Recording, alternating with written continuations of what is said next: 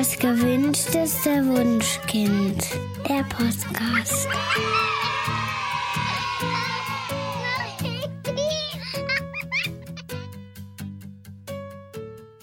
Hallo und herzlich willkommen zu Das gewünschteste Wunschkind, der Podcast mit Daniel Graf und Katja Seide.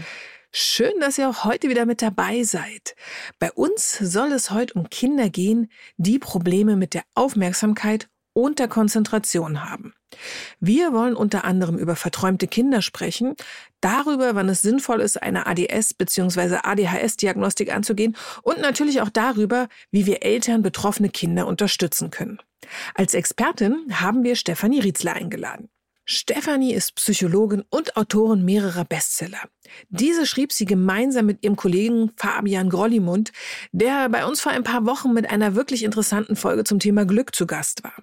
Stefanie und Fabian schreiben Bücher für Eltern von verträumten Kindern und solchen mit ADS oder ADHS. Und beide haben den Ratgeber Erfolgreich lernen mit ADHS und ADS geschrieben, den wir euch zum einen sehr ans Herz legen können und zum anderen natürlich auch wieder in den Shownotes verlinken.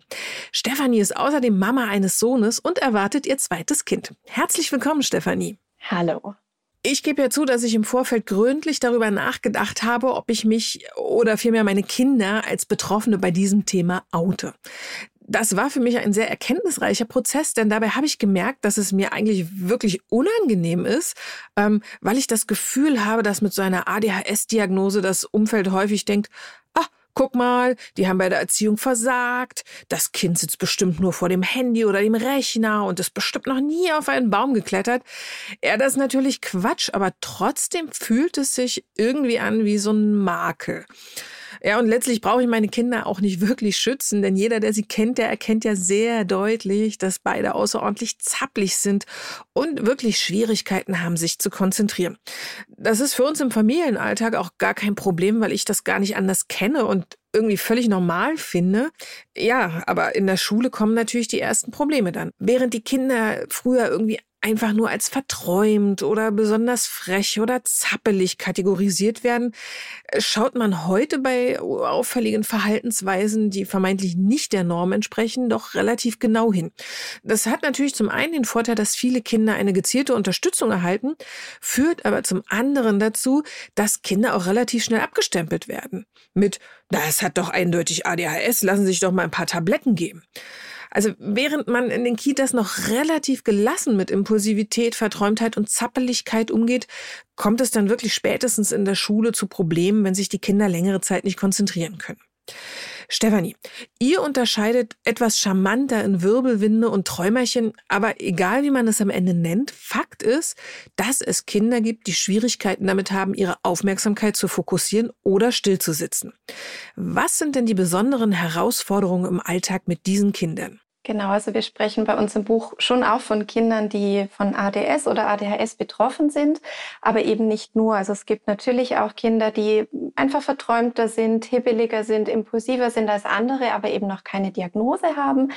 Auch deren Eltern finden im Buch Unterstützung und deshalb haben wir dort die Träumerchen und die Wirbelwinde praktisch als ja Übersammelbegriff für all diese Kinder, die daran denken lassen, kreiert. Man unterscheidet ja dort gerade jetzt in diesem Bereich zwischen einerseits der Unaufmerksamkeit und dann diesem zweiten Symptombereich der Hyperaktivität und Impulsivität. Bei den verträumten, unaufmerksamen Kindern sieht man, dass die sehr oft in ihrer eigenen Welt zu leben scheinen. Also sie hören oft nicht zu, wenn man sie anspricht. Sie sitzen beispielsweise im Unterricht, die Lehrkraft erklärt etwas und sie bekommen die Hälfte der Anweisung nicht mit, weil sie vielleicht aus dem Fenster schauen und sich eine spannende Geschichte dazu ausdenken, wo dieses Eichhörnchen, was jetzt gerade den Baum hochrennt, wohl jetzt in der nächsten Zeit tun wird. Sie sind oft sehr auch chaotisch, also dass sie ein Riesendurcheinander haben mit ihren Schulmaterialien. Das Zimmer sieht oft aus, wie als hätte eine Bombe eingeschlagen praktisch. Und dann im letzten Moment kommt man oft wahnsinnig unter Druck, dass sie ja morgen sagen, Mama, Papa oder Mama, Mami, äh, wo, wo habe ich denn da mein Mäppchen? Und ich finde jetzt plötzlich mein Geschichtsheft nicht mehr und ich muss das doch heute abgeben. Und dort ein riesengroßer Druck entsteht, weil sie eben so ein Chaos und so ein Durcheinander Durcheinander haben. Die Eltern beschreiben das oft so, mein Kind ist so ein kleiner, zerstreuter Professor oder so eine kleine Träumerliese oder Chaotin, die eben ihre sieben Sachen nicht beisammenhalten kann. Dann sind die verträumten Kinder oft auch sehr vergesslich, also dass sie beispielsweise Termine verschwitzen, man fragt sie beispielsweise, habt ihr heute was zur Hausaufgabe auf? Und das Kind sagt, nö, gar nichts. Und es steht auch nichts im Hausaufgabenheft. Und man denkt, ach, das ist ja herzallerliebst. Heute hat die Lehrerin oder der Lehrer mal äh, wirklich gedacht, auch die Kinder sollen bei dem schönen Wetter mal rausgehen. Und dann erfahrungsgemäß kurz nach dem Abendessen kommt dann verzweifeltes, oh Gott, jetzt ist mir doch eingefallen, ich habe morgen noch diesen Vokabeltest und ich muss doch bis morgen diese 30 Englisch-Vokabeln noch in meinen Kopf hineinpressen vergessen. Also dieser Teil der Vergesslichkeit, oft auch Schwierigkeiten mit der Merkfähigkeit. Also dass das Kind beispielsweise für die Schule ein Diktat vorbereitet und man übt das x-mal zu Hause mit dem Kind und hat dann endlich das Gefühl, das sitzt. Das Kind geht dann auch vielleicht mit einem gewissen Selbstvertrauen in die Schule, denkt, jetzt kann ich das und am Tag darauf kommt es zurück und sagt, ich konnte es wieder nicht, mein Kopf war leer oder Prüfungen kommen Rotstift übersät zurück. Da sieht man oft bei den Kindern auch riesengroße Tagesschwankungen dann. Was ganz spannend ja auch ist bei den unaufmerksamen, verträumten Kindern ist, dass diese Konzentrationsschwierigkeiten nicht immer zum Tragen kommen. Also wenn man beispielsweise ein Kind bei den Hausaufgaben oder vielleicht auch bei der Vorbereitung auf eine Französischprüfung beobachtet, dann sieht man oft diese ganz starken Konzentrationsschwierigkeiten, dass das Kind zum Beispiel schon nach zwei, drei Minuten abschweift, dass es mit dem Radiergummi und seinen Materialien rumspielt, am Stift rumkaut oder dann sagt, oh, ich bin jetzt schon so müde, es ist so langweilig, ich kann nicht mehr und hängt dann schon ganz verzweifelt über dem Tisch und ihm ist schon halbs Gesicht eingeschlafen, da hat es noch gar nicht richtig angefangen. Und dann beobachtet man es zum Beispiel beim Spielen, wenn es seine Playmobil-Figuren aufstellt oder vielleicht auch ein Computerspiel macht, wenn es das darf. Und man sieht plötzlich, da ist der Fokus voll und ganz da. Also da kann es sich über einen langen Zeitraum plötzlich fokussieren. Und dann kommt von außen, du hast das vorhin angesprochen, eben diese vielen Vorurteile, dann eben oft auch so Aussagen wie, ja, er oder sie könnte ja, wenn er oder sie nur wollte. Also es wäre das alles nur so eine Willenssache, oder? Sieht man ja, also es kann ja nicht sein, bei den Hausaufgaben hat er oder sie einfach keine Lust, dann geht's halt nicht. Aber wenn man jetzt irgendwas spielt oder das spannende Comicheft anschaut, plötzlich ist dann die Konzentration da. Das kann ja kein Aufmerksamkeitsdefizit sein. Und da erkläre ich den Eltern und auch unseren Lehrkräften, die bei uns in die Webinare kommen, gerne, dass es sich beim Thema ADHS eben nicht um ein zu wenig an Aufmerksamkeit handelt, sondern eigentlich um ein Aufmerksamkeitslenkungsdefizit. Also die Kinder haben mehr Schwierigkeiten damit, ihren Fokus ganz bewusst und willentlich auszurichten. Mhm und das, was im Moment nicht wichtig ist, auszublenden. Also das Kind, das jetzt beispielsweise vor den Matheaufgaben sitzt und jetzt draußen vom Fenster im Hof vielleicht die anderen Nachbarskinder Fußball spielen sieht, muss ja jetzt seine Aufmerksamkeit ganz bewusst lenken. Also es muss sich sagen, hey, du liest jetzt diese nächste Matheaufgabe, was musst du da genau machen? Und währenddessen muss es sich innerlich sagen, du würdest jetzt furchtbar gerne mit den anderen Kindern draußen spielen, aber das ist im Moment jetzt nicht an der Tagesordnung komm zurück zu deiner Aufgabe. Das wäre diese bewusste Aufmerksamkeitslenkung, die das Kind dann eben aufbringen muss die das Kind aufbringen muss. Und auf der anderen Seite, wenn es jetzt eben zum Beispiel an seinem Computerspiel sitzt oder sein geliebtes Playmobil aufbaut, da ist es so, dass seine Aufmerksamkeit, weil es von innen heraus intrinsisch motiviert ist, sofort auf diesen Gegenstand gezogen wird. Also da muss es sich ja nicht sagen, oh, diese äh, Geschichten jetzt hier, die ich erlebe mit meiner Hexerfigur in diesem tollen Videogame, das ist so stinke langweilig. Ich muss jetzt, eigentlich wäre das jetzt so schön, diese Matheaufgaben zu machen, die dort jetzt auf meinem Schreibtisch liegen. Aber nein, ich fokussiere mich jetzt wieder zurück mhm. auf dieses Spiel, sondern der Aufmerksamkeitsfokus von diesen Kindern wird eben sehr stark gefangen genommen von allem, was neu ist, spannend ist, sich bewegt, bunt daherkommt, intensiv und stimulierend ist. Und bei all dem muss man eben dann auch die Aufmerksamkeit viel weniger lenken.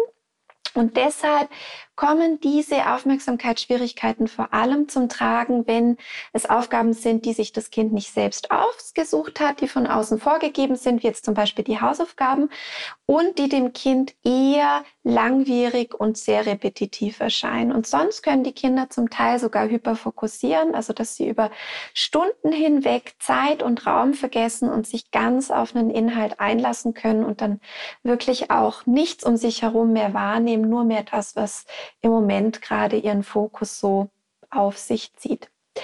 Das wäre der Bereich der Unaufmerksamkeit. Und dann haben wir eben diesen zweiten Symptombereich der Hyperaktivität und Impulsivität.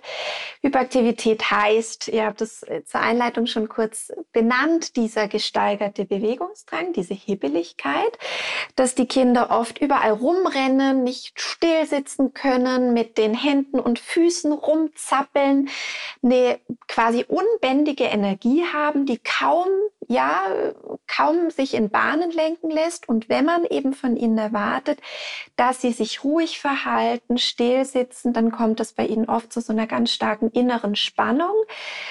Und das Zweite, was man dort oft sieht, ist, dass die Kinder sehr viel ohne Punkt und Komma reden, sich auch dort schlecht begrenzen lassen. Und im Bereich der Impulsivität sehen wir Kinder, die einfach Schwierigkeiten haben, nachzudenken, bevor sie handeln. Das ist natürlich bei allen mhm. Kindern so und oft auch bei uns Erwachsenen so, aber der Ausprägungsgrad ist deutlich, deutlich stärker. Also, dass sie beispielsweise in Spiele hineinplatzen, dass sie Schwierigkeiten haben zu warten, dass sie andere kaum ausreden lassen, dass sie häufig dann eben auch soziale Regeln oder Grenzen übertreten und zum Teil eben auch durch diese ja, aufwirbelnde und wirsche Art, manchmal auch Gleichaltrige dann manchmal auch verängstigen und eben ihre Emotionen sehr schnell überschießen. Und insgesamt kann man dann eben festhalten, wenn es zu einer Diagnose am Schluss auch kommt, dass man drei Erscheinungsbilder unterscheiden kann. Das eine wäre dieses vorwiegend unaufmerksame Erscheinungsbild. Das wären die typischen Träumerchen, die wir im Volksmund unter ADS betroffen. Mhm kennen. Und dann haben wir diese vorwiegend hyperaktiv impulsiven Kinder, bei denen eben die körperliche Unruhe und dieses ja, impulsive im Vordergrund steht, aber weniger die Konzentrationsschwierigkeiten. Und dann gibt es noch das gemischte Erscheinungsbild, manchmal auch als kombinierter Typus bezeichnet. Das wären Kinder, die eben in beiden Bereichen, also sowohl Konzentrationsschwierigkeiten haben, als auch eine deutlich ausgeprägte körperliche Unruhe und Impulsivität kann man denn äh, im, eigentlich medizinisch sagen, woher das kommt? Also Daniel hat ja, hat ja vorhin gesagt, das Vorurteil ist, dass die Eltern irgendwie die Kinder schlecht erzogen haben oder dass sie die ganze Zeit vor dem, vor dem Fernseher sitzen oder was auch immer. Ähm, gibt es irgendwie, also gibt es einen Grund, warum manche Kinder verträumt sind und manche Kinder zappelig, den man irgendwie erklären könnte? Genau, also man geht davon aus, dass diese Auffälligkeiten eigentlich durch ein Bündel von Ursachen entstehen. Ein ganz wichtiger Risikofaktor mhm. sind die Gene. Also ADHS kommt familiär mhm. gehäuft vor. Und es ist auch eine der Auffälligkeiten mit der größten genetischen Komponente im psychischen Bereich. Also man geht dort von Erblichkeitsraten je nach Studie zwischen 80 und 90 Prozent aus. Das ist sehr, sehr viel.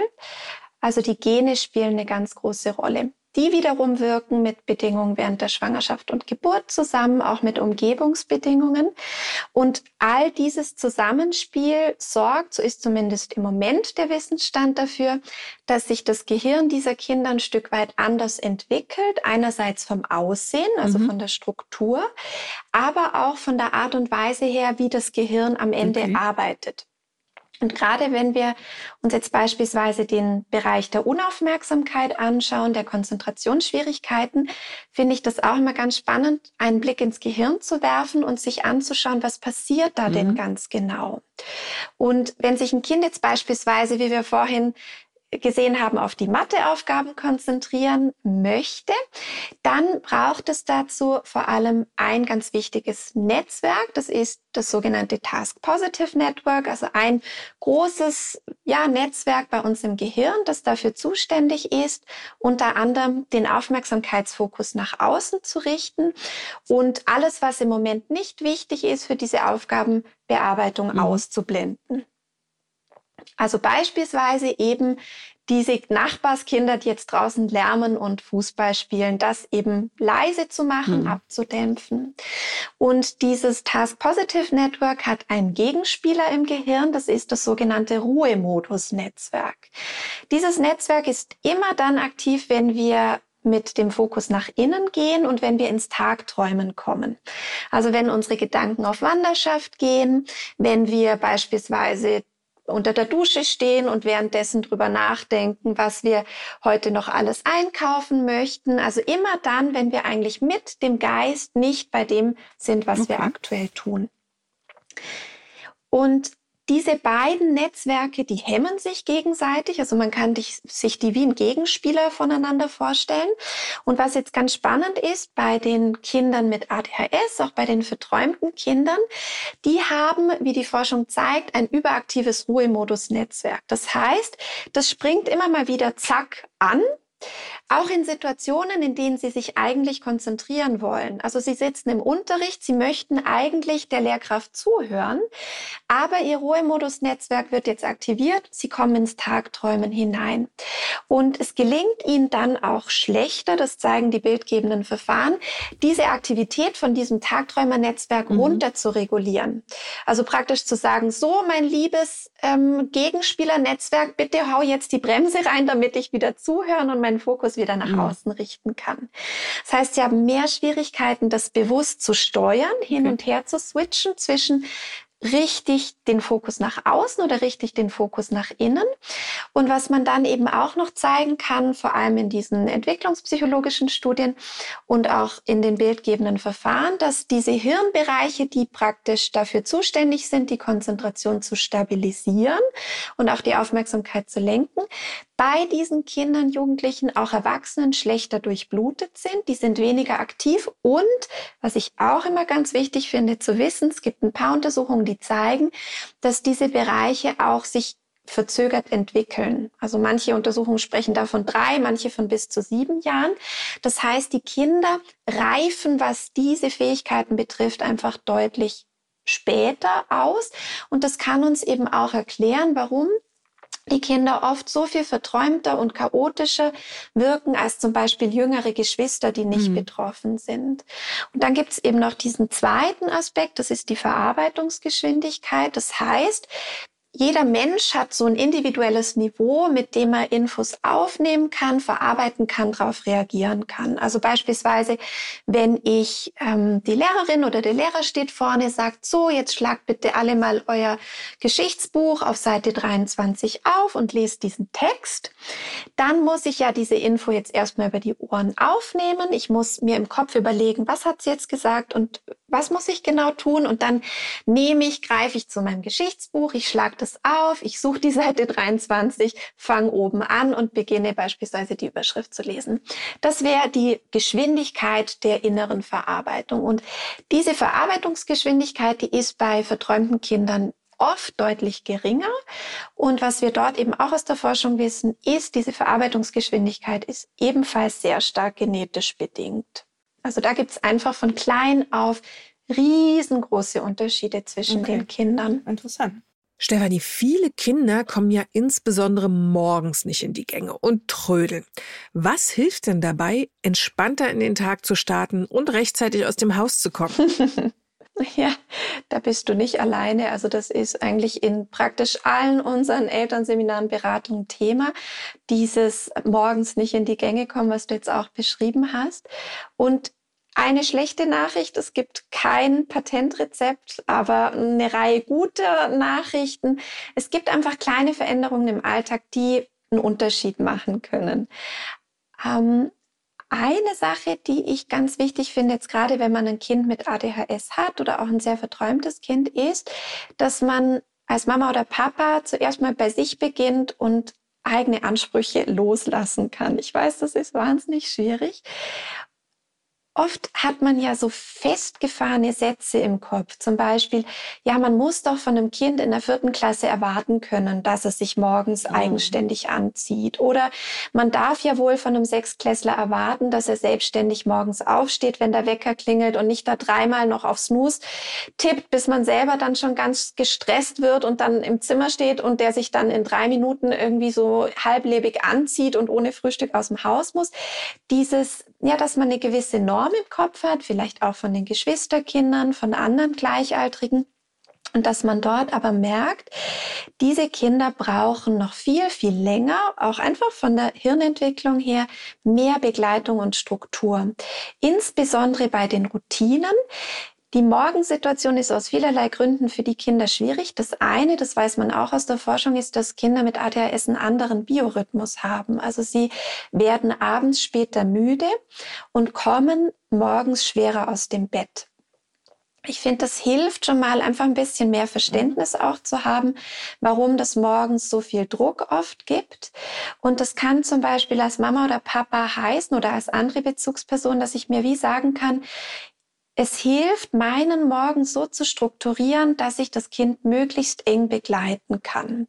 Und manche Familien sagen beispielsweise für uns, ein Gamechanger war zu schauen, dass wir möglichst alles, was uns entlastet, auf den Abend legen. Also, dass wir beispielsweise schon den Frühstückstisch komplett am Abend decken, dass wir zum Beispiel nur noch die Milch mhm. rausstellen müssen und dann die Müslischalen vollladen müssen, dass ähm, viele Mamas und Papas sagen, ich stehe am Morgen ein bisschen früher auf, damit ich geduscht bin, schon mal mich in Ruhe herrichten konnte, bevor ich mein Kind wecke, damit ich dann nicht diesen Druck habe, der sich aufs Kind überträgt, weil gerade unsere Träumerchen reagieren ja ganz, ganz sensibel mhm. auf Zeitdruck. Ich habe oft das Gefühl, je mehr man ihnen sagt, beeil dich, jetzt mach mal vorwärts, desto mehr wächst in ihnen dieses Bedürfnis, ja, diese hektische Außenwelt irgendwie auszublenden und dann gehen sie mehr in diese Träumerwelt hinein, werden noch langsamer.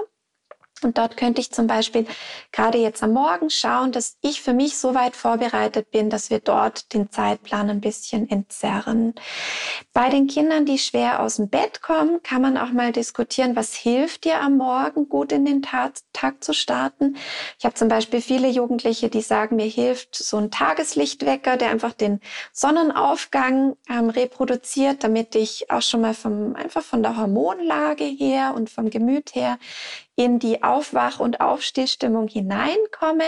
Manche Kinder sagen, ich mag das gerne, wenn ich zum Beispiel am Morgen mit meiner Lieblingsmusik geweckt werde und das erste Lied dann einfach noch ganz verträumt im Bett anhören darf, bevor ich dann wirklich in die kalte Außenwelt muss, ähm, wo ich mich dann anziehen muss und der Tag beginnt.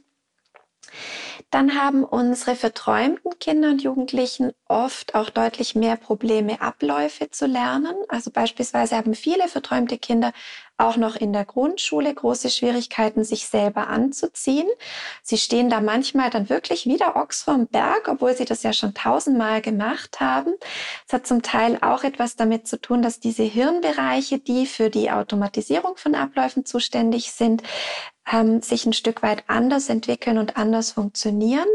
Und da helfen oftmals Visualisierungen. Also beispielsweise bei einem jüngeren Kind könnte ich die Kleidungsstücke wie in so einem Kleidermännchen auf dem Boden auslegen, damit das Kind mhm. nach und nach direkt vor Augen sieht, was muss ich anziehen. Oder manche Familien haben sehr gute Erfahrungen mit einem Anziehparcours gemacht, dass sie vor das Bett zum Beispiel die Unterhosen, dann die Socken und dann auf dem Weg zur Küche einfach die einzelnen Kleidungsstücke deponieren am Abend und dann kann das Kind praktisch sich laufend mhm. anziehen und ist relativ schnell dann auch aus dem Kinderzimmer raus, wo es dann wieder sich dazu eingeladen fühlen würde, vielleicht zu spielen oder was anderes zu tun.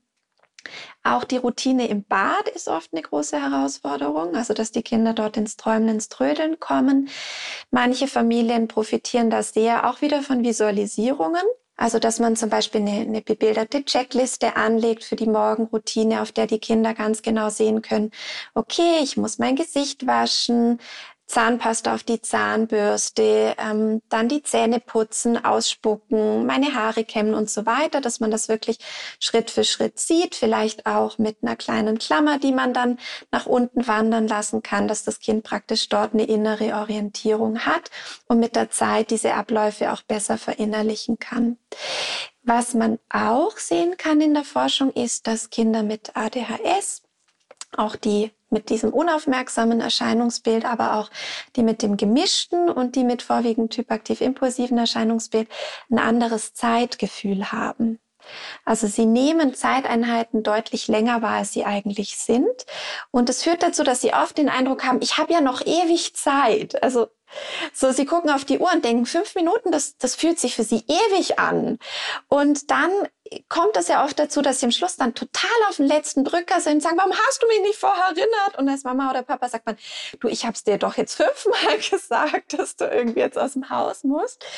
Und da hilft zum Teil auch eben dieses Zeitgefühl spürbarer zu machen. Meine Jugendlichen in der Beratung nutzen zum Beispiel sehr gerne Morgen-Playlists, die immer die gleichen sind, dass sie zum Beispiel einfach wissen, okay, beim vierten Lied muss ich aus der Dusche sein. Und wenn das achte Lied kommt, dann ist es höchste Zeit, die Jacke und die Schuhe zu nehmen und loszugehen. Oder es gibt auch, ähm, viele Eltern nutzen den sogenannten Time Timer. Das ist so eine Uhr, auf der man die Zeit wie auf so einem Kuchendiagramm darstellen kann. Der läuft dann stufenlos ab. Also man sieht dann dieses Tortendiagramm kleiner werden. Das hilft den Kindern auch oft dabei, einfach zu sehen oder auch besser zu erleben, wie viel Zeit bleibt mir noch übrig, bis ich beispielsweise aus dem Haus gehen muss. Als Mama oder Papa kann man dort einfach versuchen, präsent zu bleiben, das Kind zu begleiten. Ähm, Wenn es dann eben nicht mehr reicht, Müsli, Müsli-Riegel mitzugeben. Und ja, dort einfach zu schauen, wie können wir die Morgensituation für uns entzerren. Die Kinder werden morgens immer noch schwer aus dem Bett kommen, sie werden immer noch trödeln, aber man schafft es vielleicht von 95 Prozent zu spät zu kommen auf 65 Prozent zu spät zu kommen zu kommen. Und das wäre ja auch schon qualitativ eine deutliche Verbesserung. Mm. Das waren ja jetzt schon mal super Tipps für zu Hause. Jetzt bin ich Lehrerin und äh, würde, ja. würde, würde gerne wissen, ähm, welche Hilfestellungen kann man denn in der Schule geben? Also ich habe, äh, ich merke an, an meinen SchülerInnen ähm, mit ADHS oder ADS, die sind richtig wütend mit sich selbst. Sie sind wütend und traurig und haben das Gefühl, sie sind irgendwie viel, viel schlechter als andere. Also sie man kann da schon fast na, Depressionen, depressive Phasen äh, erkennen. Ja, die merken einfach, ich bin anders. Also gibt es für mich als Lehrerin auch solche Hilfestellungen, die ich den Kindern geben kann? Ja, also dieses zu merken, dass ich anders bin, äußert sich ja auch darin, dass sie schnell sagen, ich bin sowieso zu dumm, mhm. ich kann das sowieso nicht, ja, genau. ich bin eh das schwarze Schaf, ihr wollt mich loswerden. Das höre ich auch ganz häufig in Punkte auf die Schule. Oder dass die Kinder dann sagen, ich will da nicht mehr hin. Mhm. Und mir tut das immer im Herzen weh, wenn ich das höre. Und dir als Lehrerin ja natürlich wahrscheinlich ja. auch. Einfach zu sehen, wie riesengroß diese Not und wie riesengroß der Leidensdruck der Kinder ist. Ja. Ich finde das als Erwachsene oft ganz, ganz hilfreich, sich zuerst mal zu verbinden mit der Erfahrung, die die Kinder machen. Also ich sage das auch den Eltern häufig wie wäre das für uns als Erwachsene, wenn wir beispielsweise die Erfahrung machen würden in unserem Job, dass wir da Tag für Tag hingehen. Wir geben uns Mühe, wir wollen gute Arbeit abliefern und dann werden wir immer wieder zum Beispiel von unseren TeamkollegInnen oder auch unserer Chefin, unserem Chef bewertet, vielleicht alle ein bis zwei Wochen. Und dann höre ich immer wieder, du bist ungenügend oder ich höre immer wieder, du gehörst zu den schlechtesten zwei Personen des Teams. Mhm. Wie lange würde ich diesen Job machen? Also, ich weiß nicht, wie es euch gehen wird. Ich würde wahrscheinlich nach ein paar Wochen das Handtuch werfen. Vielleicht wird man sich am Anfang noch ein bisschen mehr anstrengen, schauen, ob man bestimmte Dinge optimieren kann. Und schlussendlich wird man sich dann wahrscheinlich nach was anderem umschauen und sagen, hey, das hier ist nichts für mich. Das ist kein Umfeld, in dem ich hier länger bleiben will. Mhm. Und die Kinder können das ja nicht. Die müssen in die Schule gehen. Mhm. Und Oftmals, finde ich, verlieren wir das aus den Augen, dass wir sagen, ja, das ist halt wichtig und du musst in die Schule und du musst dir halt Mühe geben oder dann klappt es schon. Wir versuchen ihnen Selbstvertrauen einzuimpfen, wir versuchen sie dort zu stärken und ich finde, was oft schon ganz, ganz viel bringt, ist einfach die Situation der Kinder anzuerkennen. Mhm. Also statt immer wieder zu sagen, du schaffst es und ähm, du musst halt noch mal wirklich mal zu sagen, ja, das ist eine wirklich, wirklich harte Situation. Ich erinnere mich zum Beispiel an eine Mama, das ist mir so in Erinnerung geblieben. Die war bei uns eben auch im, im Elternseminar zum Thema ADHS und sie hat gesagt, ja, ich habe das eigentlich gar nicht so gesehen, was meine Tochter da jeden Tag leistet. Ich habe einfach von ihr erwartet, klar, dass sie in der Schule sich Mühe gibt, dass sie dorthin geht. Und sie meinte, ich bin an dem Abend nach Hause gegangen und ich habe meine Tochter noch vor mir ins Bett gehen erwischt und habe ihr gesagt, weißt du, Schatz, mir ist heute mal klar geworden, was das eigentlich bedeutet für dich. Mhm. Jeden Tag in die Schule zu gehen, dir Mühe zu geben und immer wieder die Rückmeldung zu bekommen, dass es nicht reicht mhm. und dass du es nicht so gut kannst wie die anderen. Und ich frage mich wirklich, wie du das schaffst. Ich könnte es, glaube ich, nicht, würde es nicht schaffen. Und ich bin wahnsinnig stolz auf diese innere Stärke, die du da immer wieder aufbringst. Und die Mama hat gesagt, die sind, äh, der Tochter sind die Tränen übers Gesicht gelaufen. Sie hat sie ganz, ganz fest umarmt und die Mama musste auch so weinen. Und sie meinte, das war so ein ganz, ganz wichtiger beziehungsspendender Moment. Und ab diesem Zeitpunkt ging es dann auch mit dem Lernen leichter. Und das erlebe ich immer wieder auch bei den Lehrkräften. Also wenn wir den Kindern das wirklich zugestehen können, sagen können, ich sehe diesen Struggle, den du da hast. Und andererseits diese innere Stärke wertzuschätzen. Du bist ein Kind, das sich nicht entmutigen lässt. Du gibst nicht auf, oder? Trotzdem, dass du so viel mehr investieren musst als alle anderen, bist du immer wieder hier, oder? Und, mhm. und das zu schätzen, diese Kämpferinnen oder Kämpfermentalität, dieses innere Stehaufmännchen und ihnen dort auch zu zeigen, das wird eine Fähigkeit sein, die dir dein ganzes Leben lang nützen wird dass du jemand bist, der immer wieder aufsteht. Ein Jugendlicher hat das mal ganz schön als seine Rocky-Mentalität bezeichnet. Mhm. Gesagt, es ist einfach so immer wieder oder die, die volle Breitseite zu bekommen und dann aber immer wieder aufzustehen. Mhm.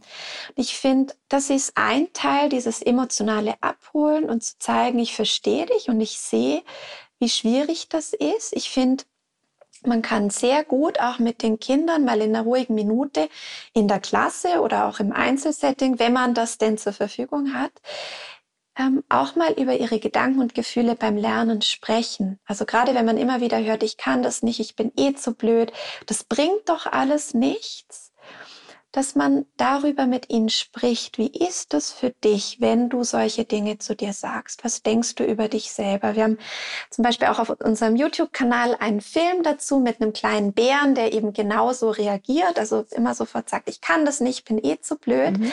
Und seine Lehrkraft, der Herr Dax, der geht dann mit ihm darauf ein mhm. und fragt ihn, was, was macht es mit dir, wenn du so mit dir selber sprichst? Und der Bär sagt, keine Ahnung. Und die KlassenkameradInnen ähm, erzählen dann eben auch, dass sie manchmal solche Sachen sagen, wie das bringt doch nichts, das zu lernen oder ich schaffe das nicht, die anderen sind alle viel schneller als ich.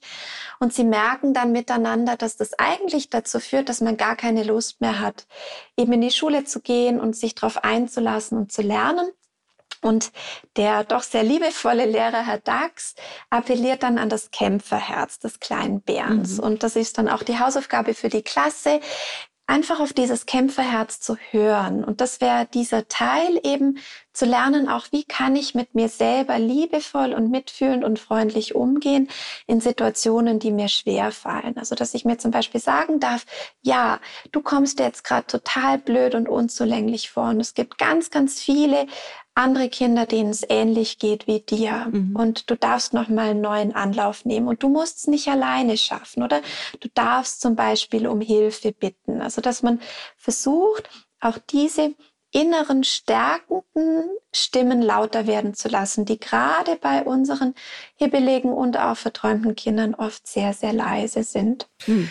Wo wir gerade über die Schule sprechen. Eine besondere Herausforderung mit TräumerInnen sind ja ganz, ganz häufig die Hausaufgaben. Die dauern oft ja. ewig. Also ich kenne das auch von meinem Sohn. Da wird wirklich 20 Minuten lang über eine Aufgabe geschimpft, die eigentlich in fünf Minuten erledigt werden könnte. genau. Wie kann ich denn mein Kind am besten unterstützen? Ja, also ich denke, diese Situation, dass es viele Diskussionen gibt um die Hausaufgaben, dass die Kinder sich nicht darauf einlassen wollen, das ist eine ganz, ganz typische Situation, die sich bei den äh, verträumten Kindern und den hebeligen Kindern nochmal zuspitzt, weil für sie fühlt es sich ja oft so an, als hätten sie sich den ganzen Schultag mit ihren Schwächen konfrontiert. Jetzt dürfen sie endlich nach Hause gehen eine Pause machen eigentlich und dann wäre das wie als käme jemand zu uns Erwachsenen und sagt nach einem langen, anstrengenden Arbeitstag, du musst jetzt noch die Steuererklärung ausfüllen. Und zwar nicht nur heute, sondern jeden einzelnen Tag oh, der Woche. Ja.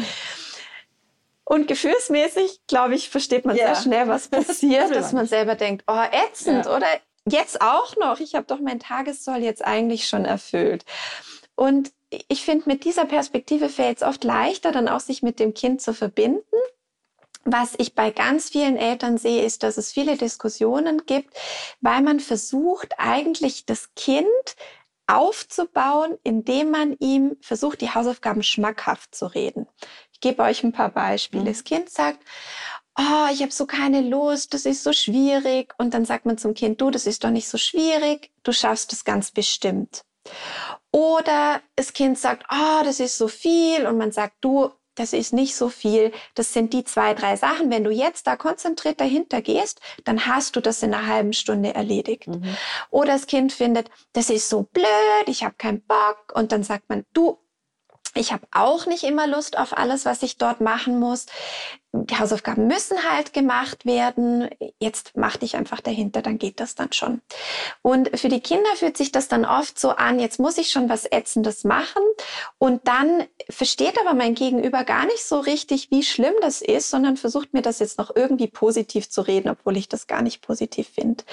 Und ich finde, da geht oft schon ganz, ganz viel Widerstand weg, wenn man Verständnis zeigt und einen Schritt auf die Hausaufgaben zumacht. Also das Kind sagt zum Beispiel, boah, das ist so viel, dann kann man sagen, hey, zeig mal her, was musst du alles machen? Oh, weia, das sieht echt ganz schön viel aus. Alles auf morgen. Und das Kind sagt vielleicht, ja, kann man sagen, du, komm, wir schauen, wie wir es einteilen können, damit du trotzdem noch Zeit hast, rauszugehen. Oder das Kind sagt, das ist so schwierig. Bloß nicht sagen, das ist doch nicht so schwierig, weil auch für uns, wie bei der Arbeit, wenn wir was schwierig finden, zum Beispiel ein neues Computerprogramm und unsere Teamkolleginnen sagen, du, das ist keine große Sache, mhm.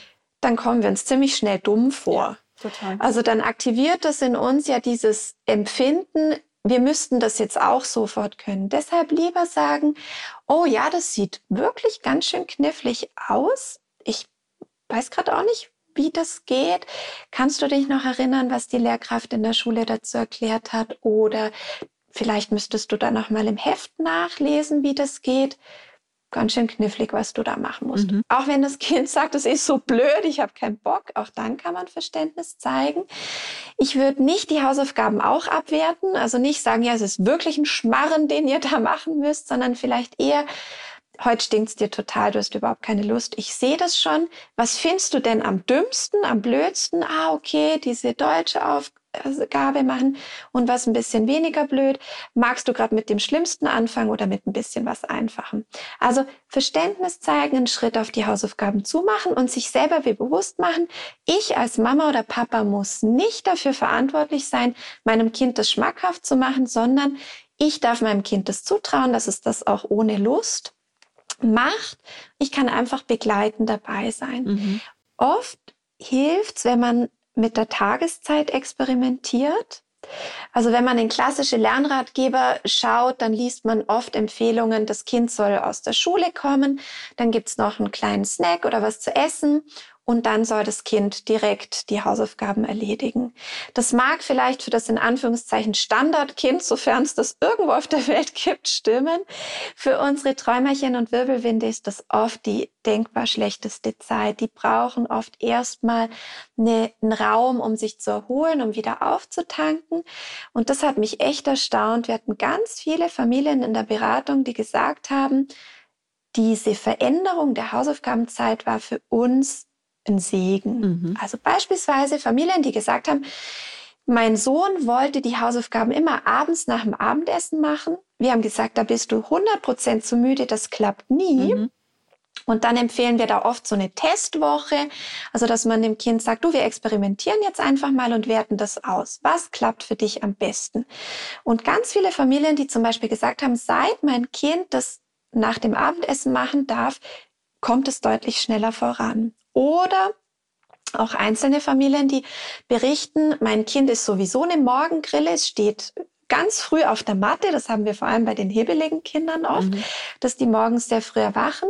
Und dass Mütter oder Väter festgestellt haben, seit mein Kind die Hausaufgaben morgens vor der Schule macht, wenn es eh schon wach ist, hat so ein bisschen einen selbstgewählten Zeitdruck, dass es weiß, da um die Zeit fährt zum Beispiel mein Schulbus oder da muss ich losgehen und dass es dort dann deutlich konzentrierter klappt. Mhm. Was du angesprochen hast, die Hausaufgabenzeit zu begrenzen, das ist auch etwas, was ich immer empfehlen würde. Also Kinder sollten auf gar keinen Fall irgendwelche Hausaufgabenmarathons über einen längeren Zeitraum einlegen müssen, weil das oft der Konzentrationsfähigkeit extrem schadet und die Schulunlust verstärkt. Und da empfehle ich gerne, dass man eben wirklich Kontakt aufnimmt mit der Lehrkraft, das schildert, wie lange das Kind sitzt. Ich habe manchmal Grundschulkinder, die sitzen drei, vier Stunden pro Tag an den Hausaufgaben und am Wochenende wird zum Teil noch nachgeholt, was dann vom Wochenplan nicht geschafft wurde. Ja. Also wenn man das hochrechnet, oder? Ja. Das sind, sind Zeiten wie von einem Top-Manager oder einer Top-Managerin, die kurz vorm Burnout steht. Und da sind die Lehrkräfte dann wirklich auch oft bereit zu sagen, okay, das Kind bekommt ein Budget, Zeitbudget für die Hausaufgaben, zum Beispiel ein Kind in der vierten Klasse bekommt ein Zeitbudget vielleicht von 40 Minuten für konzentriertes Arbeiten. Man ähm, teilt die Hausaufgaben in kleine Portionen ein. Das hilft auch oft dabei, speditiver voranzukommen. Man setzt Pausen ein, bevor das Kind müde ist, damit es gar nicht in diesen ganz erschöpften Zustand hineinkommt. Man stellt den Timer ein mm, und schaut dann einfach, dass das Kind regelmäßig Pausen machen kann. Da sind oft Bewegungspausen gut, kurz ja aus dem Fenster schauen, was kleines Essen, was kleines Trinken. Ich würde schauen, dass die Kinder in der Pause jetzt nicht unbedingt anfangen, was Neues zu spielen, weil das den Fokus dann so wahnsinnig gefangen nimmt. Und dann gibt es auch Kinder, die sehr positiv darauf reagieren. Das zeigt auch die Forschung, wenn es leise Hintergrundgeräusche ähm, gibt mhm. während des Lernens. Okay. Das müssten unbedingt Geräusche sein, die Sie nicht dazu einladen, was anderes zu tun. Also ganz ungünstig wäre jetzt, wenn der Fernseher läuft oder das Radio, was immer wieder durch einen Sprecher oder eine Sprecherin unterbrochen wird. Aber viele Kinder arbeiten zum Beispiel deutlich konzentrierter, wenn sie leise Instrumentalmusik im Hintergrund hören dürfen. Da kann man auch eine Hausaufgaben-Playlist zusammenstellen, die immer die gleiche ist, damit die Kinder wirklich dort auch so einen Rhythmus entwickeln.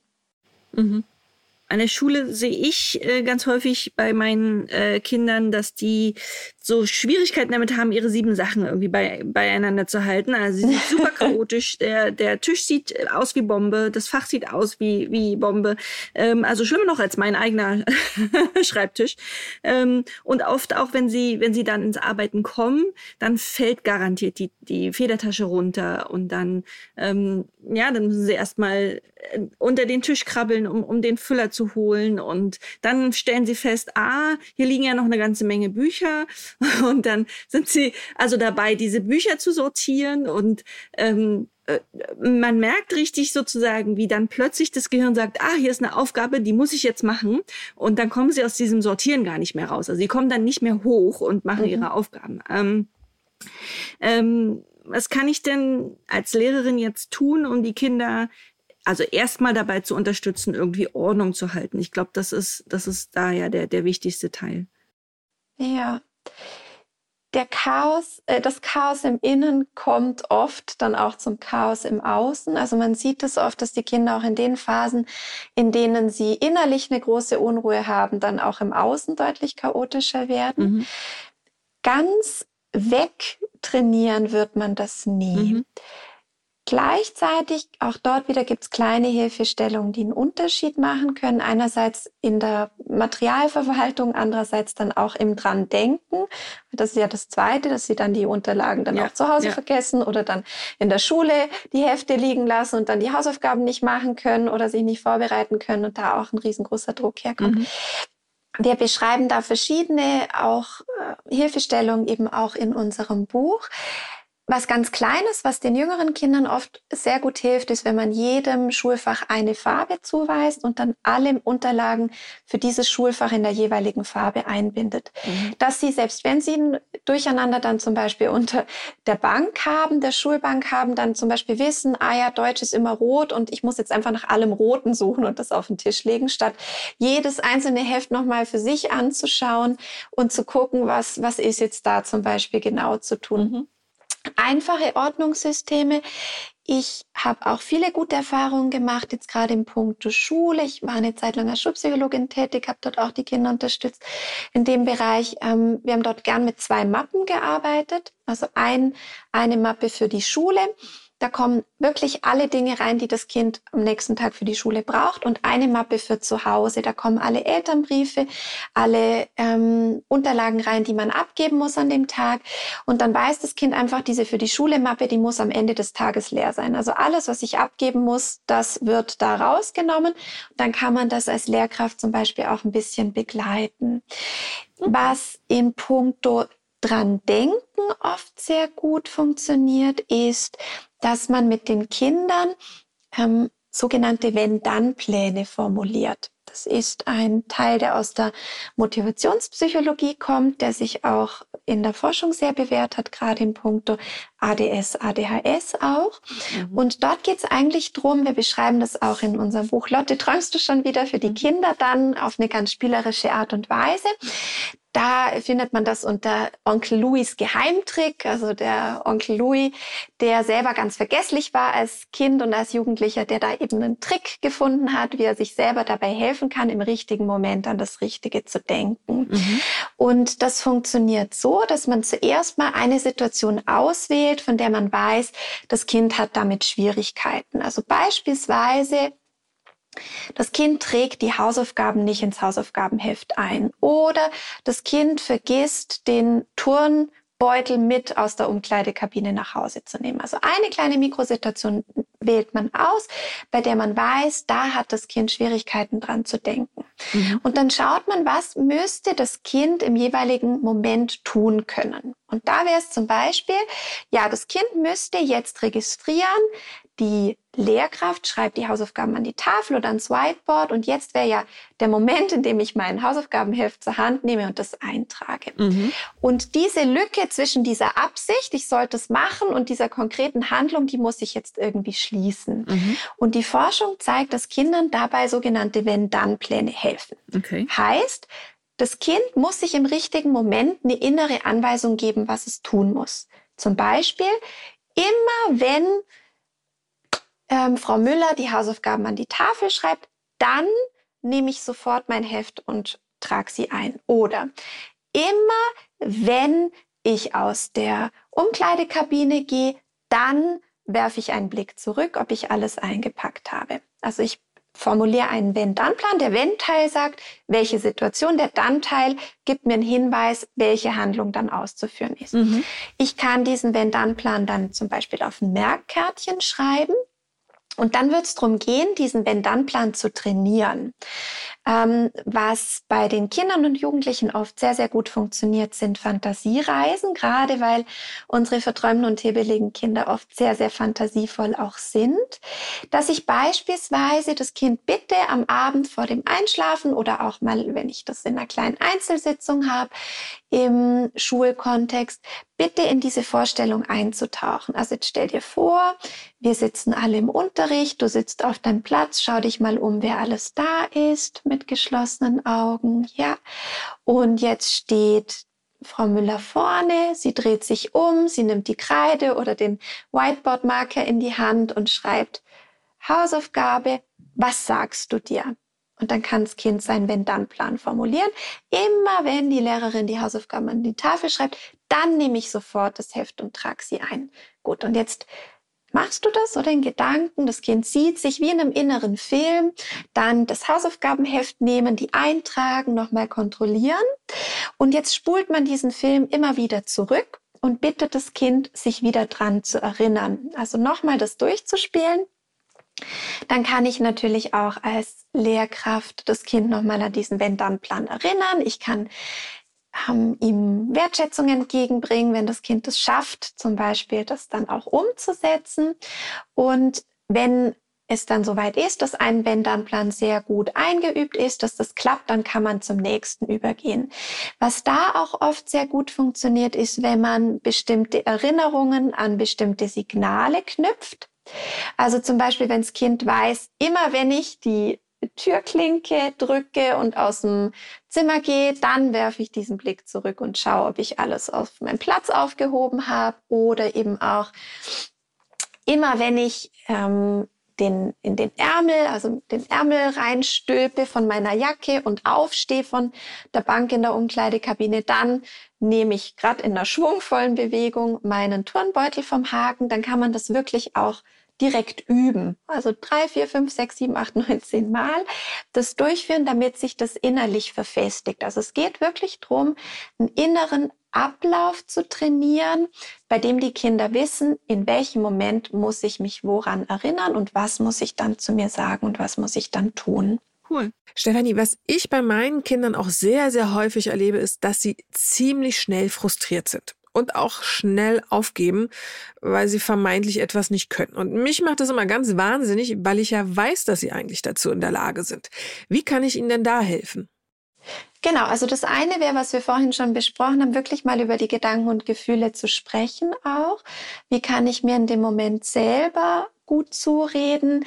Wie kann ich mich behandeln wie eine gute Freundin? Also ich finde das oft auch noch spannend, insbesondere bei Kindern mit ADS, ADS, das wissen wir auch aus der Forschung, das sehe ich aber auch in meiner Arbeit, die Kinder haben eine viel, viel stärkere innere kritische Stimme. Also es fühlt sich oft an, als hätten die so einen verurteilenden, verächtlichen Richter in sich, der permanent ihnen eigentlich vor Augen führt, was sie alles nicht können und nicht wissen. Und diese freundliche, mitfühlende, ermutigende, liebevolle Stimme, die ist bei ihnen eben oft sehr leise. Und die zu stärken hieße zum Beispiel auch in einem ruhigen Moment mal zu sagen, weißt du, dieses, ich bin, ich bin so blöd, ich kann das nicht, würdest du das auch zu jemand anderem sagen, zu einer lieben Freundin, zu einem lieben Freund, du bist so blöd, du kannst das sowieso nicht. Und zu merken, nee, eigentlich rede ich nur so mit mir selber. Und auch darüber zu sprechen, ist es fair, wenn wir so mit uns selber umgehen und sagen, ich bin eh zu blöd, ich kann das sowieso nicht.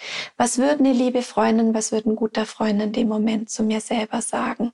Ich kann auch von eigenen Beispielen erzählen, das finde ich auch immer gut, also zu sagen, ja, mir passiert das manchmal auch, dass ich mir so dumm und unfähig vorkomme und irgendwie einen Eindruck habe, ich, ich schaffe das einfach nicht und zu fragen, magst du wissen, was mir dann hilft? Also mir hilft es zum Beispiel, wenn ich völlig überfordert bin, das weiß ich, dann darf ich nicht alleine bleiben. Also da muss ich mir irgendjemanden an die Seite holen, der mit mir im selben Boot ist, dem ich kurz sagen kann, oh Gott, ist alles so schlimm, oder? Und der sich das kurz anhört und dann einen ersten Schritt tut, in kleine Portionen einzuteilen. Und ich finde, solche Strategien zu entwickeln, was hilft mir, wenn ich in dieser Überforderung drin bin? Das muss man in einem ruhigen, in einem ruhigen Moment tun, in einer ruhigen Minute tun und auch dort zu fragen, was wird dir dann gut tun, was wird dir dann helfen, wie kann ich dich unterstützen. Was wir häufig auch sehen bei Kindern und Jugendlichen ist, dass sie ein sogenanntes statisches Selbstkonzept haben. Das heißt, sie gehen davon aus, entweder man kann etwas oder man kann es halt nicht. Also entweder ich bin begabt oder ich bin nicht begabt. Unsere ADS und ADS-Betroffenen sagen oft, ich habe halt ADS oder ADS, ich kann mich sowieso nicht konzentrieren. Also sie haben ein sehr stabiles, eingeengtes Konzept und das macht sie dann oft eben auch so wenig tolerant für Frustrationen, weil sie sofort merken, ja, das blicke ich sowieso nicht, da muss ich mich da auch nicht mehr großartig drauf einlassen. Das bringt's jetzt auch nicht mehr. Und da kann es helfen, wenn wir Sie darin unterstützen, ein sogenanntes dynamisches Selbstkonzept zu entwickeln. Das heißt, zu merken, dass man, wenn man sich Mühe gibt, wenn man offen bleibt, Dinge dazulernen kann. Und das Fördern kann zum Beispiel einerseits heißen, das Kind auf kleine Fortschritte hinzuweisen und immer wieder einen Zusammenhang her herzustellen zwischen dem Fortschritt und dem, was das Kind ähm, dort eingesetzt hat. Also das Kind hat jetzt zum Beispiel eine knifflige Aufgabe mal gelöst, von der es am Anfang dachte, es kann sie nicht. Und dann zu fragen, hey, das fandst du jetzt am Anfang mega schwierig und jetzt bist du doch aufs Ergebnis gekommen. Wie hast du das geschafft? Und das Kind zum Beispiel seine Strategie formulieren zu lassen, dass es zum Beispiel sagt, ja, keine Ahnung, irgendwie am Anfang fand ich es voll blöd und dann ging es gar nicht und dann habe ich es halt noch zweimal durchgelesen oder ich habe im Internet kurz gegoogelt oder was auch immer. Oder aber das kann sein, kann heißen, wie kann ich mir selber helfen, wenn ich wieder in so eine Situation komme, in der ich am Anfang irgendwie nicht so richtig dahinter komme. Kann auch heißen, wenn ähm, das Kind jetzt mal einen Erfolg sonst erlebt, zum Beispiel eine gute Note hat und ich möchte dieses dynamische Selbstkonzept fördern, auch dort ähm, zu schauen, welche Form der Rückmeldung man gibt. Also statt zu sagen, ich wusste doch, dass du es schaffst oder ich wusste, dass du es kannst oder jetzt siehst du es und das Kind zu versuchen, dort aufzubauen, eher auch wieder den Zusammenhang herzustellen zwischen dem, was das Kind investiert hat und dem Ergebnis, was es gab. Also ein Kind zum Beispiel zu sagen, hey, diesmal lief's wirklich gut. Wie ist dir das gelungen? Auch da wieder. Und das Kind sagt vielleicht keine Ahnung, es ging halt einfach.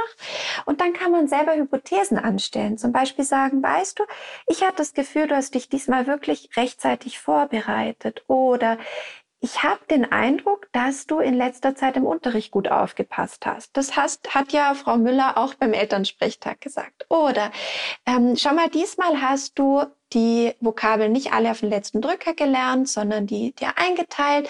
Ich glaube, das könnte dir geholfen haben. Was meinst du? Oder diesmal hast du mit einer Freundin zusammen dich vorbereitet. Vielleicht lag es daran. Könnte man beim nächsten Mal wieder probieren. Also zum Merken zu dürfen, ich habe selber einen Einfluss zu einem Teil zumindest aufs Ergebnis. Und wenn ich mir Mühe gebe, wenn ich dranbleibe, dann kann es nicht immer, aber immer öfter auch sein, dass ich dann eben auch die schwierigen Aufgaben bewältigen kann. Und als Mama oder Papa kann ich mich mit dem Kind drüber freuen, zum Beispiel sagen, hey, jetzt bist du wirklich lang dran geblieben oder das war jetzt echt eine Knacknuss und trotzdem ähm, hast du nicht aufgegeben muss man gar nicht loben, oder? Aber man kann einfach transportieren, ich freue mich mit dir drüber, dass du das schaffst. Manche Kinder sind extrem wütend mit sich selber, also können ganz schlecht verlieren und können sich auch sehr schlecht Fehler oder Misserfolge zugestehen. Und da arbeiten wir sehr gerne dann auch mit Vorbildern. Also wir beschreiben das eben auch im Buch Erfolgreich lernen mit ADS und ADS, wie man das machen kann. Es gibt, gab ein ganz schönes Beispiel, was wir hatten von einer Mama, die gesagt hat, ihre Tochter wollte unbedingt Geige lernen, also jetzt kein unbedingt einfaches Instrument. Und sie meinte, die Tochter sei aber immer so wütend geworden, wenn sie dann üben sollte und diese Fingerübungen nicht so gingen, wie sie das wollte. Dann hat sie zum Teil wirklich die Notenhefte zerrissen. Einmal wollte sie schier die Geige auf den Boden schmettern und hat da wirklich riesen Wutausbrüche dann gehabt. Und sie meinte, Selbstverständnis zeigen, all das, das hat nichts geholfen. Die Tochter hatte einfach so einen riesengroßen inneren, ja, so, so eine riesengroße innere Wut. Und äh, wir haben das dann erarbeitet und das war wirklich sehr, sehr schön. Die Tochter, die war großer Fan dieser YouTube-Stargeigerin Lindsay Sterling. Und die Mama hat dann ein bisschen recherchiert und äh, gelesen, dass die Lindsay Sterling also viele Stunden pro Tag trainiert, dass ihre Eltern äh, sich am Anfang keine Violinstunden leisten konnten und die Lindsay das sich vielfach eben selbst beibringen musste. Und Die Mama hat dann mit ihrer Tochter drüber gesprochen, also über diese Erfahrung von Lindsay Sterling und hat die Tochter gefragt, denkst du, dass die Lindsay auch, wenn sie eine Fingerübung nicht sofort beherrscht oder bei einem Stück Schwierigkeiten hat, auch dann die Sachen runterwirft oder die Geige auf den Boden werfen will. Und da meinte die Tochter, nein. Also die Lindsay Sterling, die macht das anders. Und dann haben sie darüber gesprochen, wie die Lindsay das wohl schafft, da einen kühlen Kopf zu bewahren und cool zu bleiben. Und sie haben dann ein großes Poster von der Lindsay Sterling ausgedruckt und dort dann die hilfreichen Sätze draufgeschrieben. Also zum Beispiel, wenn es nicht klappt, dann mache ich eine kurze Pause oder versuche es nochmal. Oder es ist ganz normal, dass einem ein schwieriges Stück am Anfang Mühe bereitet das braucht viel Übung, um besser zu werden. Also auch hier wieder diese liebevolle, ermutigende innere Stimme kultivieren. Und dann haben die beiden dieses Poster hinter den Notenständer dann an die Wand gehängt und die Tochter konnte dann immer während des Übens praktisch sich von ihrem Vorbild dabei zuschauen lassen und diese hilfreichen Sätze nochmal lesen. Und das ist schön, wenn man mit diesen Vorbildern arbeiten kann, weil die Kinder sich oft sehr gut dann hineinversetzen können. Wie gehen wohl diese äh, Spitzensportler, diese tollen Musiker mit sich selber um, wenn sie einen Misserfolg oder eine Hürde erleben. Und sie werden vielleicht leistungstechnisch nie so gut wie diese Menschen, aber sie können diesen Vorbildern näher kommen, eben im Umgang mit Frust und Misserfolgen. Und insbesondere bei den hyperaktiv-impulsiven Kindern haben wir ja oft auch einen großen Ehrgeiz und einen ausgeprägten Wettbewerbswillen. Und da entwickeln sie oft dann eben auch eine große Motivation, ihrem ja, Vorbild nachzueifern, in dem und praktisch besser drin zu werden, ein Stehaufmännchen zu sein und mit diesen Hürden auf eine gute Art und Weise umgehen zu können. Jetzt haben wir ja relativ viel über Probleme äh, gesprochen, die man, die entstehen ja. können, wenn das Kind ADHS oder A, äh, ADS hat. Ähm, aber es gibt doch ganz sicherlich auch positive Seiten. Also ich habe bei dir jetzt schon mehrfach äh, schöne Dinge rausgehört. Kannst du da noch näher erklären, was, was so die positiven Seiten sind? Unheimlich viele. Unsere Träumerchen und Wirbelwinde, finde ich, bringen ganz viel Farbe und ganz viele Qualitäten in das Leben ihrer Mitmenschen und ich finde auch in unsere Gesellschaft. Also ich finde, unsere Welt wäre eine sehr arme, wenn es diese Kinder, Jugendlichen und Erwachsenen nicht gäbe. Es ist nur leider so, dass diese Stärken oft sehr wenig Beachtung erfahren. Wir haben uns für unser Buch mal die Mühe gemacht, alle Stärken in Form von einem Stärke-Fragebogen aufzulisten und zwar auch alle Stärken, die jetzt in der Schule zum Beispiel wenig zum Tragen kommen, aber die unseren ADS und ADHS betroffenen Kindern in der Berufswelt sehr nützen werden. Und da sieht man ganz, ganz viel Schönes und Gutes. Also wenn wir diesen Hang zum Träumen uns ansehen, diese Langsamkeit ansehen, dann sieht man dort oft bei den Kindern eine riesengroße Qualität. Also diese Kinder sind oft sehr kreativ, die haben oft eine ganz, ganz reiche Innenwelt. Also sie brauchen oft wenig Input von außen, können sehr gut für sich selber spielen, neue Ideen entwickeln. Dieses Tagträumen hilft auch dabei, Probleme zu lösen. Also, dass Sie zum Beispiel in Ihrer Fantasie sich vorstellen, wie Sie eine schwierige Situation meistern werden oder wie Sie hätten reagieren können in einem Moment, der Ihnen schwer gefallen ist, was auch Sie innerlich sehr stärken kann, ist einfach so ein ja, Tor zu Lösungsmöglichkeiten, zu neuen Ideen, auch zu Zielen und Plänen. Und dieses Träumen ist oft auch eine Möglichkeit, sich mit sich selbst zu verbinden und sich selber besser kennenzulernen. Also wirklich mit dem Fokus zu sich zu gehen und den nach innen zu richten. Unsere Träumerchen verbunden auch mit dieser Langsamkeit können, finde ich, auch uns Eltern ganz, ganz viel mitgeben. Also ich finde insbesondere dieses in einer sehr hektischen und lauten Welt innezuhalten und auch das Schöne der Langsamkeit und der Achtsamkeit für sich wieder zu entdecken.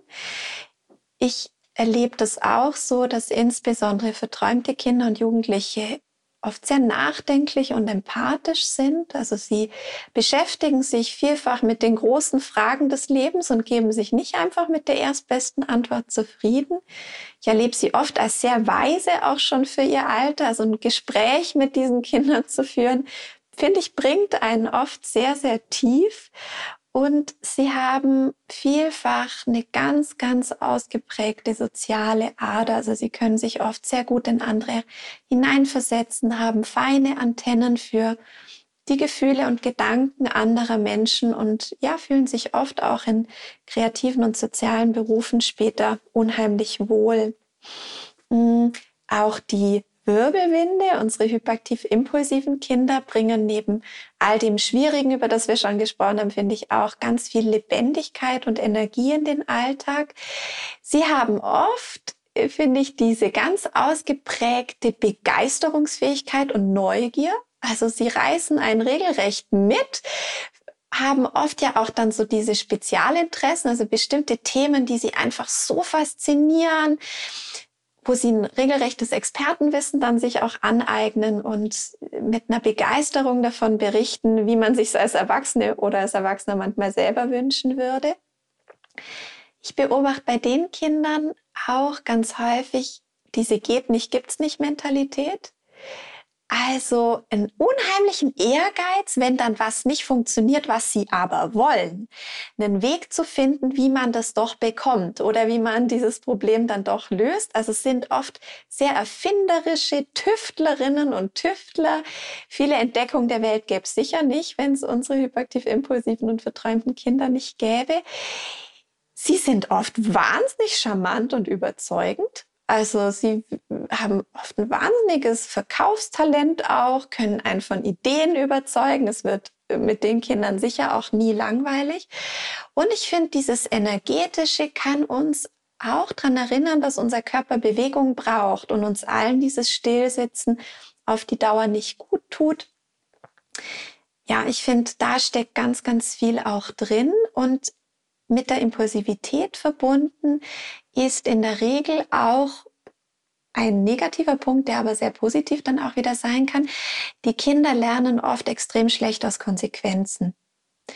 Also als Mama oder Papa, auch als Lehrkraft erlebt man das oft, dass man denkt, jetzt haben wir das schon tausendmal besprochen. Das Kind sagt großes Indianer-Ehrenwort, nächstes Mal mache ich es anders.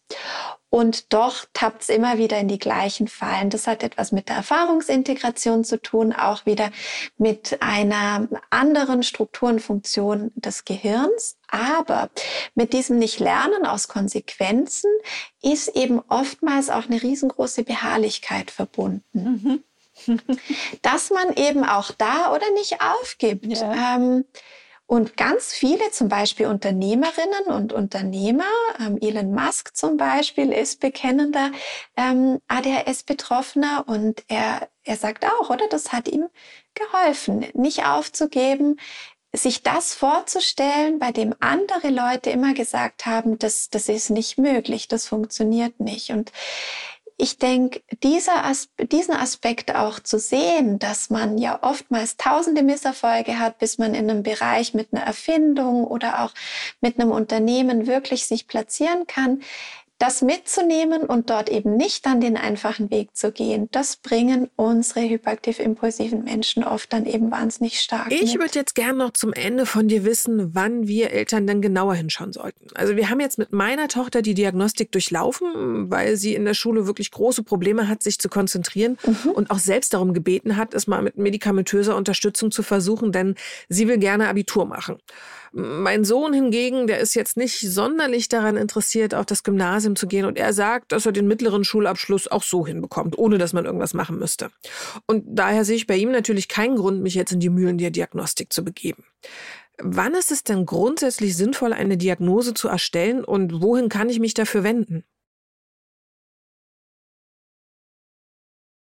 Ja, also zentral finde ich immer den Leidensdruck, sich genauer anzuschauen, sowohl des Kindes oder des Jugendlichen selbst äh, und oder auch der Familie.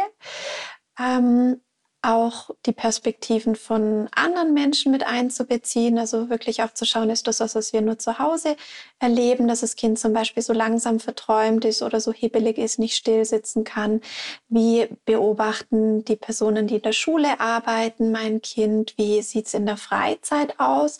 Weil ADHS eine Auffälligkeit ist, die sich in mehreren Lebensbereichen zeigt, jetzt nicht nur isoliert in einem Bereich. Und dann eben wirklich zu schauen, wie hoch ist der Leidensdruck. Und ich finde, da muss man sehr sensibel sein. Also wenn das Kind eben dann anfängt, solche Dinge zu sagen wie, ich bin sowieso die langsamste, ich bin eh zu dumm, ich kann das sowieso nicht. Wenn man merkt, das Selbstwertgefühl fängt an zu leiden, das Kind wertet sich selbst ab oder es gerät ins soziale Abseits oder droht ins soziale Abseits zu geraten, weil es beispielsweise so impulsiv ist, dass es die anderen Kinder von Kopf stößt, dass sie nicht mehr mit ihm spielen möchten, dass es sich einsam fühlt. Ich finde, das sind all so Anzeichen, die uns als Eltern darauf hinweisen können, dass es wichtig wäre, genauer hinzuschauen. Dann ist immer auch die Frage, ab welchem Alter ergibt das Sinn?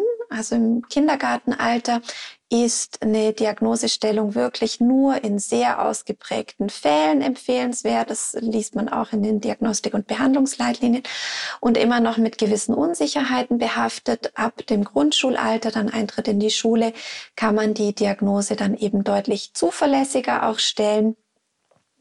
Da würde ich auch eben nochmal hinschauen, wie alt ist das Kind, wie hoch ist der Leidensdruck, die Belastung im Moment, wo wendet man sich hin. Ich würde mich hier immer an spezialisierte Fachpersonen wenden, ich habe gute Erfahrungen damit gemacht, bei den Selbsthilfegruppen sich zu informieren in der Region, zu schauen, welche Fachpersonen sind da, mit wem habt ihr gute Erfahrungen gemacht. Es gibt in Deutschland auch das zentrale ADHS-Netz, das man im Internet auch finden kann. Dort findet man auch einfach Fachstellen, die auf das Thema ADHS spezialisiert sind, an die man sich wenden kann. Ganz wichtig finde ich für die Familien auch immer zu wissen, weil das oft auch mit großen Unsicherheiten behaftet ist, dass eine Diagnose nicht gleichbedeutend ist mit einer Medikation, sondern dass es eine ganze Reihe von Unterstützungsmöglichkeiten gibt für Kinder, Jugendliche, Erwachsene und die Medikation ist einfach ein möglicher Baustein, wie du das jetzt gerade angesprochen hast. Nicht alle Kinder und Jugendlichen brauchen das und auch nicht alle Kinder und Jugendlichen profitieren davon. Also es gibt immer eine, man nennt das ein multimodales Behandlungskonzept, das heißt ein Zusammenspiel aus verschiedenen Interventionen, die man andenkt. Dazu gehört dann zum Beispiel ein Elterntraining oder eine Elternberatung. Therapie oder Training für das Kind, zum Teil auch Ergotherapie, psychotherapeutische Begleitung, Anpassungen in der Schule, sei das im Sinne eines Nachteilsausgleiches für Prüfungssituationen, je nach Bundesland oder Kanton bei uns in der Schweiz, oder eben auch ja, spezielle Förderangebote in der Schule. Ähm, und dann eben je nachdem die Medikation, falls es sinnvoll erscheint. Wichtig finde ich es auch immer auf mögliche Begleiterscheinungen oder sekundäre Effekte zu achten. Also aus die ADHS, die kommt ja selten alleine. Ähm, etwa 80 Prozent der Betroffenen weisen neben dieser Auffälligkeit noch weitere Auffälligkeiten auf. Also seien das ausgeprägte Schlafstörungen, seien das ähm, Schwierigkeiten beim Erlernen vom Lesen, Rechnen oder Schreiben, seien das Ängste oder ausgeprägte Depressionen oder depressive Verstimmungen, sei das auch eine Entwicklung von einer Suchtthematik im Sinne von einer Selbstmedikation, wenn das die Jugendlichen merken, ich komme einfach nicht zurecht. Seien das auch sonst Auffälligkeiten eher im Verhaltensbereich. Und wenn man einfach merkt, das Kind ja, wirkt sehr ängstlich oder wertet sich selber ab, ist oft depressiv oder nahe depressiv verstimmt, ähm, fängt an, auch in Richtung Alkoholkonsum oder Drogenkonsum zu gehen, dann wäre es spätestens allerhöchste Eisenbahn, weil das oft dann einfach Begleiterscheinungen sind, die sich auf eine unbehandelte ADHS quasi aufdocken können. Mm, du hattest vorhin ja schon euer Kinderbuch ähm, kurz erwähnt. Äh, lass uns jetzt zum Abschluss nochmal ähm, ganz kurz darauf eingehen. Das Buch heißt Lotte, träumst du schon wieder? Und äh, am besten du erzählst unseren HörerInnen jetzt mal kurz, worum es da geht. Ja, sehr gerne. Lotte, träumst du schon wieder ist ein Kinderbuch, das wir für Schulkinder im Alter von ja etwa sechs bis elf Jahren geschrieben haben und für ihre Eltern und auch Lehrkräfte, wenn sie Interesse haben. Im Zentrum steht die Geschichte des verträumten Hasenmädchens Lotte. Sie ist zehn Jahre alt und hört eigentlich den ganzen Tag, äh, wo bist du wieder mit deinen Gedanken? Jetzt beeil dich mal, jetzt konzentrier dich doch endlich. Sie erlebt die Schule als sehr stressig und belastend, weil sie eben auch vieles vergisst und sehr chaotisch ist und ihre strenge Lehrerin Frau Lux deutlich weniger Verständnis hat als die allermeisten Lehrkräfte, die ich in meinem Umfeld kenne. Also das heißt, die Lotte, die hat es wirklich nicht leicht. Zum Glück stehen ihr da ihre zwei lieben Freundinnen zur Seite und eines Tages trifft sie dann eben in einem geheimnisvollen Stück ihres Waldes auf eine Waldbewohnerin, eine weise Wölfin, die Sakiba.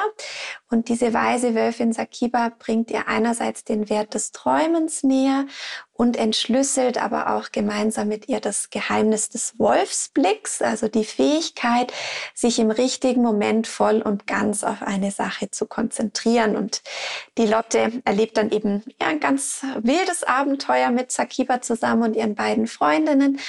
Hinten im Buch gibt es dann noch zusätzliche Hilfestellung, sowohl dazu, wie man diesen Wolfsblick, also dieses sich bewusste Konzentrieren, weiter trainieren kann. Es gibt verschiedene Arbeitsblätter dazu, weitere Anregungen auch um praktisch das, was man in dieser Geschichte hat einfließen lassen, dann auch in den Alltag nochmal ganz bewusst integrieren zu können. Ich persönlich finde es wunderbar, wenn man das als Mama oder Papa oder andere Bezugspersonen mit dem Kind zusammenliest, weil wir von ganz vielen Familien die Rückmeldung bekommen haben, dass sich daraus auch sehr rührende Gespräche ergeben haben zwischen den Kindern und den Eltern, dass die Kinder zum Beispiel sagen können, du bist auch immer so wie die Mama Hase oder so wie der Lotte in diesem Aufsatz geht's mir auch immer wieder und dass das oft eben auch schöne Türöffner sein können, um über Schwierigkeiten zu sprechen, über die die Kinder vielleicht manchmal in einem anderen Setting nicht unbedingt mhm. Auskunft geben wollen. Ja, wirklich tolles Buch. Wir verlinken das natürlich auch wieder in den Show Notes und ihr findet dort außerdem einen Link, wenn ihr mehr über die Arbeit von Stefanie und ihrem Kollegen Fabian Grollimund erfahren wollt.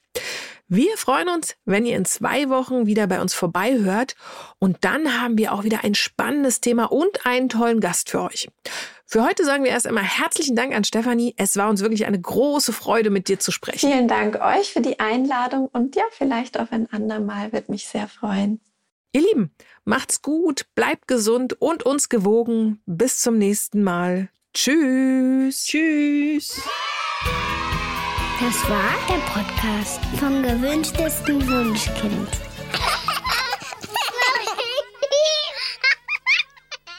Dieser Podcast ist eine Produktion der Audio Alliance.